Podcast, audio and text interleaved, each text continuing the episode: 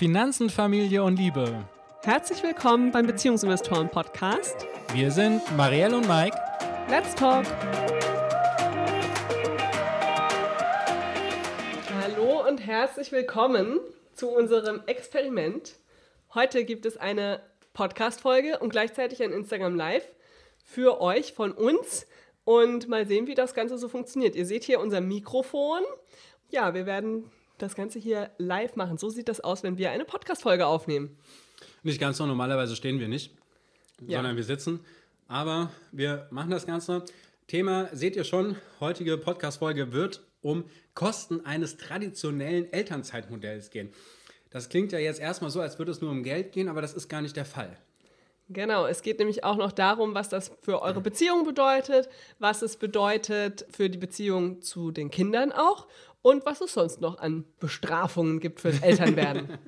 also eine sehr negative Folge, oder? Nein, eigentlich nicht. Eigentlich ist es keine negative Folge, sondern eigentlich heißt es eine Auf Wiedersehen-Folge oder eine Tschüss-Folge, eine Goodbye-Folge, nämlich äh, Goodbye, traditionelles Rollenbild, denn die Strafen dafür, um das aufrechtzuerhalten, die sind tatsächlich einfach enorm, enorm groß. Da werden wir auch zum Beispiel morgen in unserem Webinar nochmal oder in unserem Live-Vortrag nochmal drauf eingehen. Wer jetzt die Podcast-Folge hört, ähm, der hat es jetzt leider natürlich verpasst, dann beim nächsten Mal. Aber da werden wir nochmal näher drauf eingehen. Und wir fangen mal aus der äh, weiblichen Perspektive an, denn die steht ja meistens doch im, im Mittelpunkt oder im Fokus. Bei den Männern ist es jetzt aber nicht weniger dramatisch, da kommen wir gleich im Laufe der Folge dazu. Fangen Auch wir mal die bezahlen Frauen. dafür, dass sie Vater werden. genau. Auf andere Art und Weise. Ja, aber nicht weniger schlimm. Vielleicht sogar schlimmer. Kommt drauf an. So, fangen wir mal an. Was ist denn quasi traditionelles Rollenbild oder traditionelle Elternzeit? Vielleicht nochmal ganz grob zusammengefasst, was heißt das denn übersetzt? Also eine traditionelle Elternzeit bedeutet, das Baby kommt und die typischerweise die Frau, die vielleicht auch diejenige war, die vorher ein bisschen weniger verdient hat oder zumindest mal gleich viel, bleibt einfach zu Hause. Zwölf Monate mindestens. Vielleicht auch länger. Und ähm, der Mann wiederum bleibt maximal zwei Monate voll zu Hause, die sogenannten Partnermonate.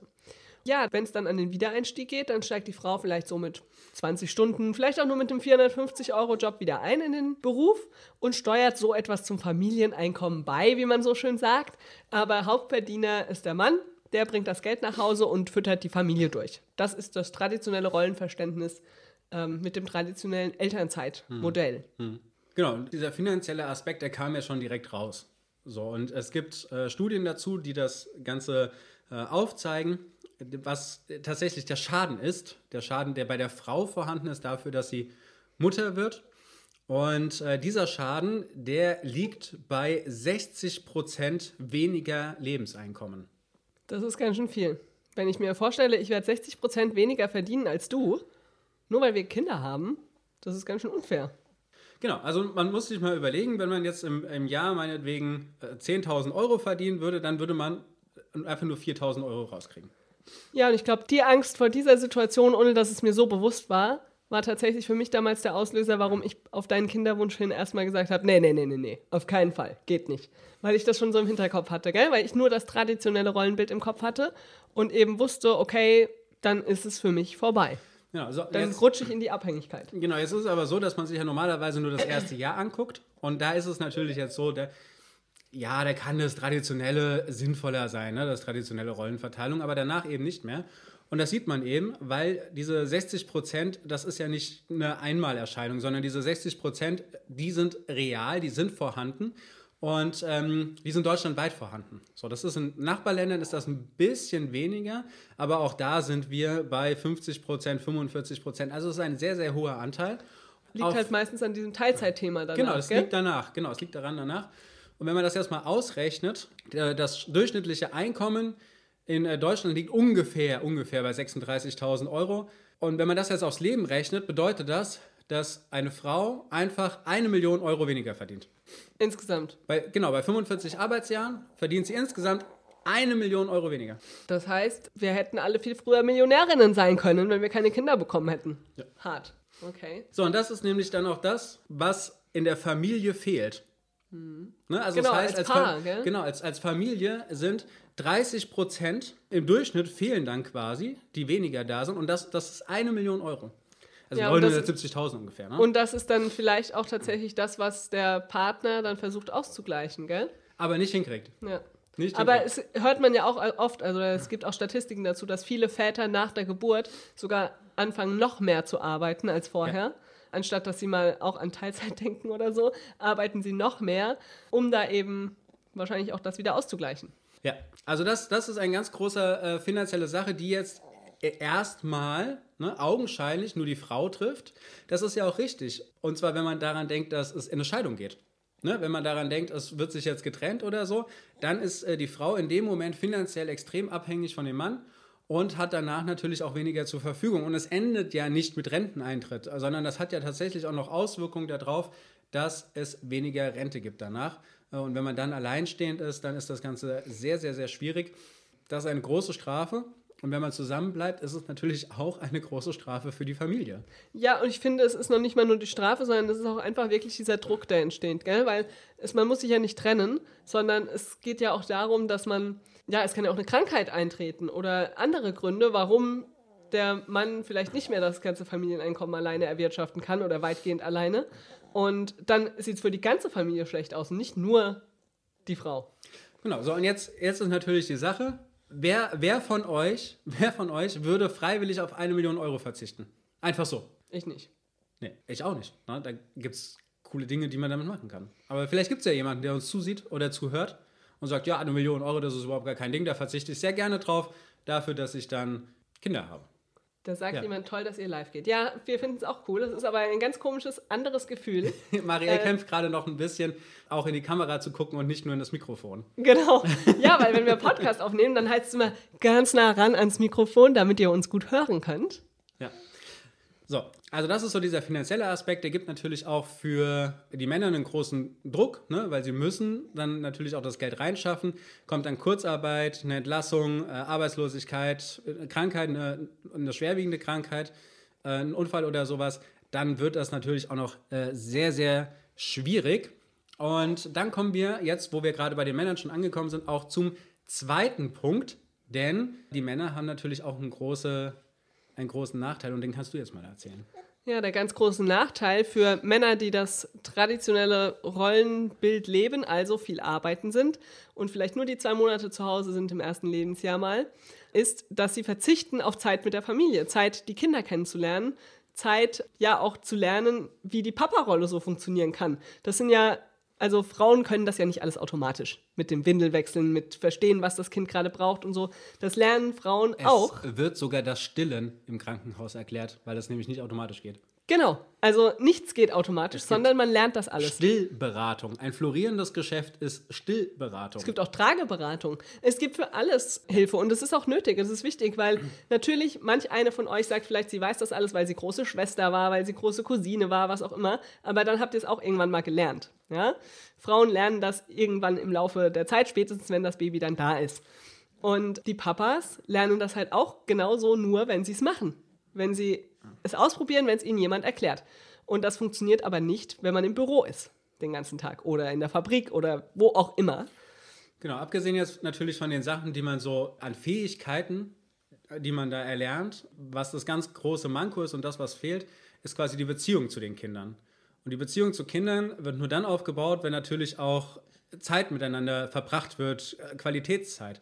Und so eine Qualitätszeit ist zum Beispiel auch in jungen Jahren, also das heißt, wenn die Kinder irgendwie ein, zwei, drei Jahre alt sind, mit ihnen abends ins Bett gehen zu können. Weil da passiert schon ganz viel. Wir merken es gerade bei unserem Junior-Investor, der erzählt ganz viel abends vor dem Bett gehen und das ist eine, eine sehr große äh, Beziehungsarbeit, die in dieser letzten anderthalb, zwei Stunden des Tages eben stattfindet.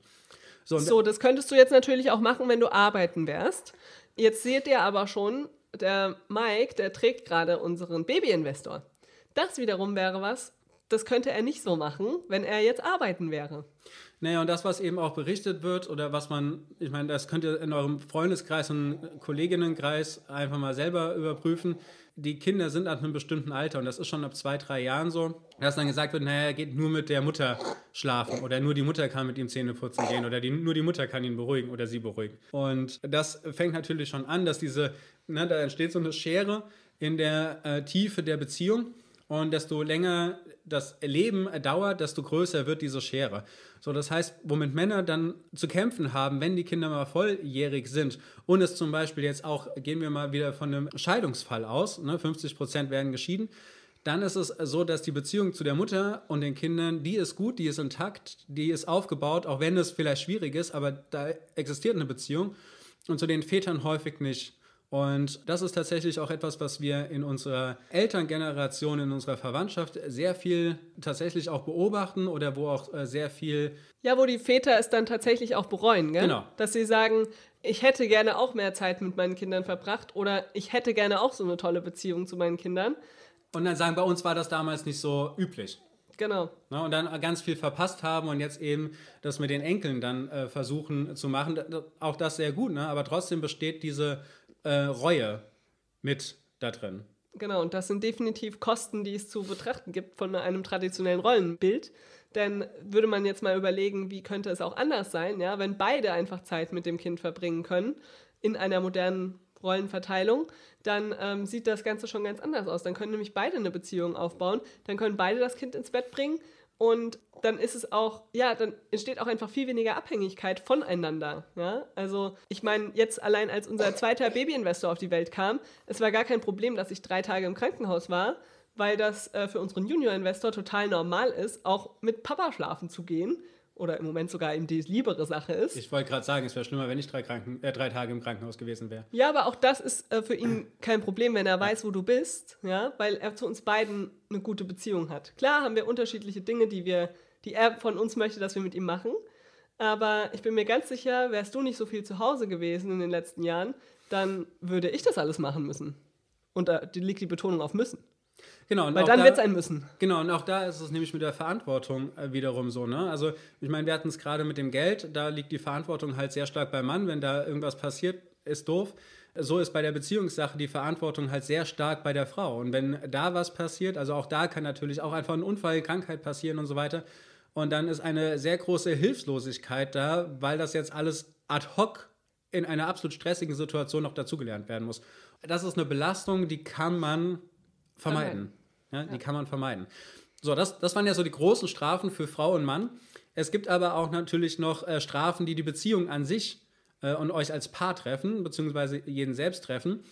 Und äh, da fangen wir doch mal mit dem Paar an. Ja, also da kennt ihr vielleicht auch die Situation oder habt es von anderen schon gehört. Kaum sind die Kinder da, hat man keine Zeit mehr für sich als Paar. Das hören wir immer wieder, dass da viele, viele, viele Paare eine riesige Herausforderung sehen, Zeit miteinander zu verbringen und vor allem auch noch über andere Dinge miteinander zu reden als nur die Kinderthemen. Das wird natürlich in so einer traditionellen Rollenverteilung noch extrem verstärkt, weil ja, Mama ist zu Hause, erlebt ja auch gar nichts anderes, als mit den Kindern zu Hause zu sein. Wie sollen da andere Themen entstehen, als über die Kinder zu reden? Denn wenn der Papa nach Hause kommt, will er natürlich auch was über die Kinder wissen. Da ist dann nichts mehr mit persönlicher Weiterentwicklung oder gemeinsame Erlebnisse haben und so weiter.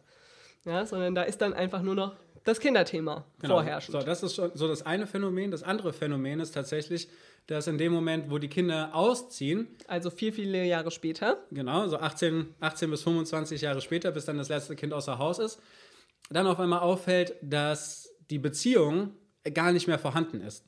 Das kann auch schon früher passieren, wenn Kinder dann irgendwie im Jugendalter auf einmal sehr selbstständig werden aber dass die Beziehung einfach nicht mehr da ist. Dann heißt es so schön. Wir haben uns auseinandergelebt. So genau, das ist dann der Satz. Ja, wir haben uns einfach auseinandergelebt. Obwohl man so viele Jahre so eng aufeinander gelebt hat eigentlich. Genau, da ist die Beziehung 20 Jahre, 25, 30 Jahre ist man in der Beziehung und dann auf einmal sagt man, ja, man hat sich auseinandererlebt. Und das, das stellen wir auch gerade tatsächlich in unseren Elterngenerationen fest, dass das jetzt passiert. Ne? Da ziehen jetzt nach und nach die Kinder außer Haus und jetzt trudeln quasi nach und nach auch die Trennung und Scheidung ein. Ja, und das liegt tatsächlich daran, dass sich die Paare dann oftmals nichts mehr zu erzählen haben und dass auch viele, viele Jahre Unzufriedenheiten runtergeschluckt wurden. Ja? Da gibt es dann die Frauen, die eben viele Jahre zu Hause waren, auch vielleicht auf eine Karriere verzichtet haben, auf andere Dinge für die Familie verzichtet haben und auch für den Mann und nicht genug Anerkennung dafür bekommen haben oder das Gefühl haben, dass der Partner das gar nicht versteht, was man da geleistet hat.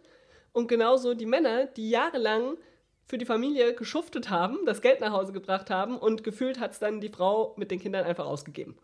Ja? Da entsteht eine latente Unzufriedenheit, niemand spricht so richtig an, es steht immer zwischen den beiden. Und ja, dann ist Jahre später mal die Möglichkeit, darüber miteinander zu sprechen, aber dann ist es oftmals halt schon zu spät. Ja, so, und dann kommen wir auch damit auch schon zu dem letzten Punkt, den wir heute ansprechen wollen. Du hast es ja schon gesagt, äh, latente Unzufriedenheit. Das bedeutet vor allem auch, dass in dieser Zeit danach dadurch, dass die Verantwortung so krass verteilt sind und die Beziehung äh, schon zurückgestellt wird, die eigenen Bedürfnisse, die eigenen Wünsche, die eigene Selbstverwirklichung, die eigene Wirksamkeit noch weiter zurückgestellt wird. Ne? Also gerade von Frauen ist es dann eben so, dass, dass nur noch die Aufopferung für die Familie da ist. Dann gibt es vielleicht noch die Mami-Gruppe, aber da wird dann auch nur über Windeln und Co. gesprochen dann wird es tatsächlich schon sehr, sehr schwierig mit den eigenen vielfältigen Rollen, die vor der Elternschaft da waren. Ne? Also ich meine, ich war vorher nicht nur Papa oder ich nicht war nur Partner. Nicht, nicht nur Partner, ne, sondern ich, ich habe ja ganz viele verschiedene Hüte auf. Der eine heißt Mike, der andere heißt Psychologe, der nächste heißt Vorgesetzte, der äh, nächste heißt Ehrenamtler, der nächste heißt Sportler. Also das heißt, ich, ich habe ganz viele Rollen. Und wenn das auf einmal reduziert wird auf äh, nur noch, ich bin der Ernährer und muss dahin schaffen. Ne? Oder im Falle jetzt, wenn man bei den Klischees bleibt von, von Frauen, ich bin jetzt nur noch Mutter und nur noch Sorgearbeitsleisterin. So, ne? Das ist zu wenig. Das bringt für einen selbst eine große Unzufriedenheit mit. Und das wirkt sich dann natürlich auch wieder auf die Beziehung aus. Das wirkt sich auf äh, die Familie aus. Und das ist ein Stressfaktor, den man auch sehr gut vermeiden kann. Ja. Und wie kann man das Ganze vermeiden? Wollen wir das hier jetzt auch noch lüften? Ja, also ich würde, machen wir mal drei Tipps. Sag mal deinen ersten Tipp. Wie, wie kann man denn jetzt diese ganzen, ich meine, wir haben jetzt vier große Strafen quasi dafür, dass man einem traditionellen Rollenmodell bleibt, genannt. Und wie kann man denn dem Ganzen entgegenwirken? Also das allererste, was man tun kann und sollte, ist tatsächlich das Thema unserer Podcast-Folge von vor zwei Wochen, glaube ich, gewesen. Ja. Oder waren es drei Wochen? Ja. Wie auch immer. Die eigenen Bedürfnisse kennenlernen. Das ist die, der allererste Schritt und der wichtigste Tipp, würde ich sagen. Erstmal, bevor man Eltern wird, wirklich überlegen, was habe ich denn alles für Hüte? Was möchte ich denn alles für Hüte haben? und wie stelle ich mir die einzelnen Lebensbereiche auch vor. Ganz egal, was will der Partner, sondern erstmal wirklich überlegen, was willst du selbst? Was stellst du dir vor? Und wie ist dein Idealbild? Das heißt nicht, dass man alles 100% umsetzen kann und es ist völlig klar, dass man, wenn man sich für eine Familie entscheidet, auch an manchen Dingen dann zurücksteckt. Dafür gewinnt man eben diesen tollen neuen Aspekt dazu. Aber sich klar zu sein, was möchte ich denn haben und was sind meine Must-Haves, was ist nice to have, das ist einfach sehr, sehr wichtig. Und dann nicht irgendwie dann drei Jahre später sich drüber Gedanken zu machen, Mist, ich bin jetzt in der Situation, die wollte ich so gar nicht, aber ich weiß vielleicht gar nicht genau, was ich stattdessen möchte. Hm. Äh, zweiten Tipp, den ich mitgeben würde, ist zu sagen, Zeiten einplanen als Paar und auch schon möglichst früh. Ich meine, also wenn man jetzt nur ein Kind oder das erste Kind hat, ihr seht es, ne, er pennt jetzt hier einfach. Ähm, oder für die, die dann nur zuhören, er ist jetzt einfach hier in der Trage drin und schläft. Das heißt, wir kommen gerade von unserem Date. Wir waren jetzt heute Mittagessen und das machen wir einmal die Woche. So, wer jetzt natürlich dann noch arbeiten geht, dann kann man das auch abends machen. Das muss ja nicht zum Mittagstisch sein. Oder äh, man macht samstags morgens zum Frühstück gehen, also am Wochenende oder so. Ähm, aber das ist ganz wichtig, sich quasi direkt von Anfang an. Und ich meine, ja, das Wochenbett ist irgendwie sechs Wochen, vier oder acht Wochen regulär. Da kann man sich auch Essen nach Hause bestellen. Da kann man sich Essen schon nach Hause bestellen, da kann man da schon einen äh, schönen äh, Abend und Zeit für sich machen. Und äh, sobald quasi die Bewegung und der Körper soweit wieder verheilt ist, geheilt ist, dann kann man auch wieder rausgehen und Sachen machen. Und äh, das Kind stört das nicht. Ne? Also man kann auch mit einem Neugeborenen, mit einem drei Tage alten, war ich schon draußen, ähm, spazieren. Das ist alles überhaupt gar kein, kein Hindernis, das zu machen. Und dann hat man schon Paarzeit und die wirklich von vornherein mit einplanen und da auch nicht locker lassen. Ne? Die, muss, die muss drin sein. Sobald die Kinder Eltern werden, ähm, dann eben Eltern Großeltern werden. und so weiter mit, äh, mit einbeziehen. Wenn die nicht da sind, dann schon frühzeitig quasi Babysitter, Babysitterin mit hinzunehmen, um da Betreuungsalternativen zu finden, um eben diese ein oder zwei Stunden in der Woche zu haben, wo es wirklich nur um euch als Paar geht. Genau, und das muss, wie gesagt, kein ganzer Tag sein, ein bis zwei Stunden, du hast gerade gesagt, reicht völlig aus. Aber einfach über was anderes zu sprechen als nur die Kinder. Das ist ganz wichtig. Und der dritte Tipp, damit das gelingt, ist tatsächlich der Finanztipp. Also sich mit dem Geld zu beschäftigen, das so zur Verfügung ist. Unsere Basis, dass wir gemeinsam hier zu Hause sein können, ist tatsächlich unser Haushaltsbuch. Wir haben 2015 mit unserem Haushaltsbuch angefangen und konnten uns dann, als 2018 unser erstes Kind geboren wurde, wirklich schon eine sehr gleichberechtigte Elternzeit leisten. Und jetzt beim zweiten Kind, nochmal drei Jahre später, ist es noch viel besser. Und das liegt einfach daran, dass wir unsere Finanzen im Griff haben, dass wir frühzeitig wussten, was brauchen wir im Monat, was brauchen wir mit Kind dann und wo kann, kann das Geld herkommen. Ja? Weil dadurch, dass wir dieses Haushaltsbuch geführt haben, hatten wir einen Überblick, haben gesehen, wo geht unser Geld hin und welche Einkommensströme können wir vielleicht auch noch erschließen, wenn unser Erwerbseinkommen wegfällt und das Elterngeld das eben nicht ganz abdeckt. Ja, sehr schön. Und äh, wer die drei Tipps schon beherzigt, ne, das Paar ist einfach schon sehr, sehr, sehr weit vorne. So, und jetzt ist natürlich so, jetzt könnt ihr natürlich sagen, ja, das klingt alles so schön und einfach, aber wenn wir uns dran setzen, wird das einfach schwierig. Ne? Dann wird das einfach schwierig und das ist kein Wunder. Man ist selbst immer in so einer Bubble drin. Und äh, man Bei weiß, uns hat das auch nicht alles von heute auf morgen geklappt. Genau, es hat A nicht von heute auf morgen geklappt ähm, und B haben wir uns auch immer wieder Leute gesucht, mit denen wir dann zusammengearbeitet haben, die uns geholfen haben, die äh, einfach mal von draußen aufgeblickt haben. Also das heißt, das ist äh, sehr viel wert, sich Menschen zu suchen, die das auch einfach mal in Frage stellen können oder die mal bestimmte Fragen stellen zu der eigenen Beziehung, zu der eigenen Situation, zu den eigenen Finanzen. Und die auch Vorbilder sein können in Ja. gewissen Lebenslagen. Ja? Also es muss nicht jemand sein, der alles genauso macht, dass man es kopieren kann, sondern vielleicht findet ihr jemanden, der ein Vorbild in Finanzdingen sein kann, jemand, der ein Vorbild in Beziehungsthemen sein kann. Das kann völlig unterschiedlich sein. Genau, wenn ihr jetzt sagt, wir sind Leute, mit denen ihr gerne zusammenarbeiten würdet, dann könnt ihr das sehr gerne tun. Da gibt es verschiedene Varianten. Jetzt ganz aktuell, brandheiß, quasi das Elternzeit-Mentoring, denn da gehen wir da natürlich auf diesen großen Knackpunkt in dem Leben eurer Beziehung ein, dass dieser so gestaltet ist, wie ihr das möchtet und vor allen Dingen ihr nicht diese eine Million Euro da zahlen müsst oder die Beziehung zu euren Kindern da vernachlässigen müsst, damit ihr Kinder haben könnt. Das sind beides Dinge, die äh, wünsche ich niemandem. Ja, da helfen wir sehr gerne dabei in fünf Wochen. Ansonsten könnt ihr uns einfach auch anschreiben und äh, wir finden da eine 1 zu 1 Lösung. Oder wenn ihr sagt, Elternzeit ist noch wahrscheinlich ewig weit weg für euch, das müsst ihr jetzt noch nicht planen. Das könnte auch anders aussehen. Dann könnt ihr am Wochenende, am nächsten Wochenende, 29. bis 31. Oktober, auch gerne bei unserer kostenlosen 3-Tage-Challenge mitmachen. Da geht es nämlich genau darum, wann ist der richtige Zeitpunkt für uns, das ähm, Ganze anzugehen und zu planen. Aber wir machen sowohl die Links für die Challenge als auch für das Mentoring in ja, die Shownotes oder die Kommentare. Dann könnt ihr da einfach nochmal draufschauen oder ihr schreibt uns einfach eine Nachricht. Dann beantworten wir gerne alle Fragen. Ja. So, es war das ja heute ein Experiment, quasi live hier auf Instagram zu sein und parallel den Podcast aufzunehmen. Ich Ganz bin- schön anstrengend. Finde ich nicht. Ich fand das jetzt eigentlich sehr entspannt und hat mir sehr viel Spaß gemacht. Aber mich würde total interessieren, wie ihr das denn gefunden habt. Wie war es denn jetzt, den Podcast im Nachhinein zu hören? Und äh, wie war es für euch, die jetzt auf Instagram hier direkt live dabei waren, zuzusehen? Lasst uns doch da gerne einen Kommentar oder schickt uns einfach eine Nachricht zu. Das äh, würde uns helfen und dann gucken wir mal, ob wir das Ganze so weitermachen werden. Jetzt wünschen wir euch einen schönen Restfreitag oder eine schöne Restwoche, je nachdem. Und hören uns dann nächste Woche im Beziehungsinvestoren-Podcast wieder. Bis dann. Ciao, ciao.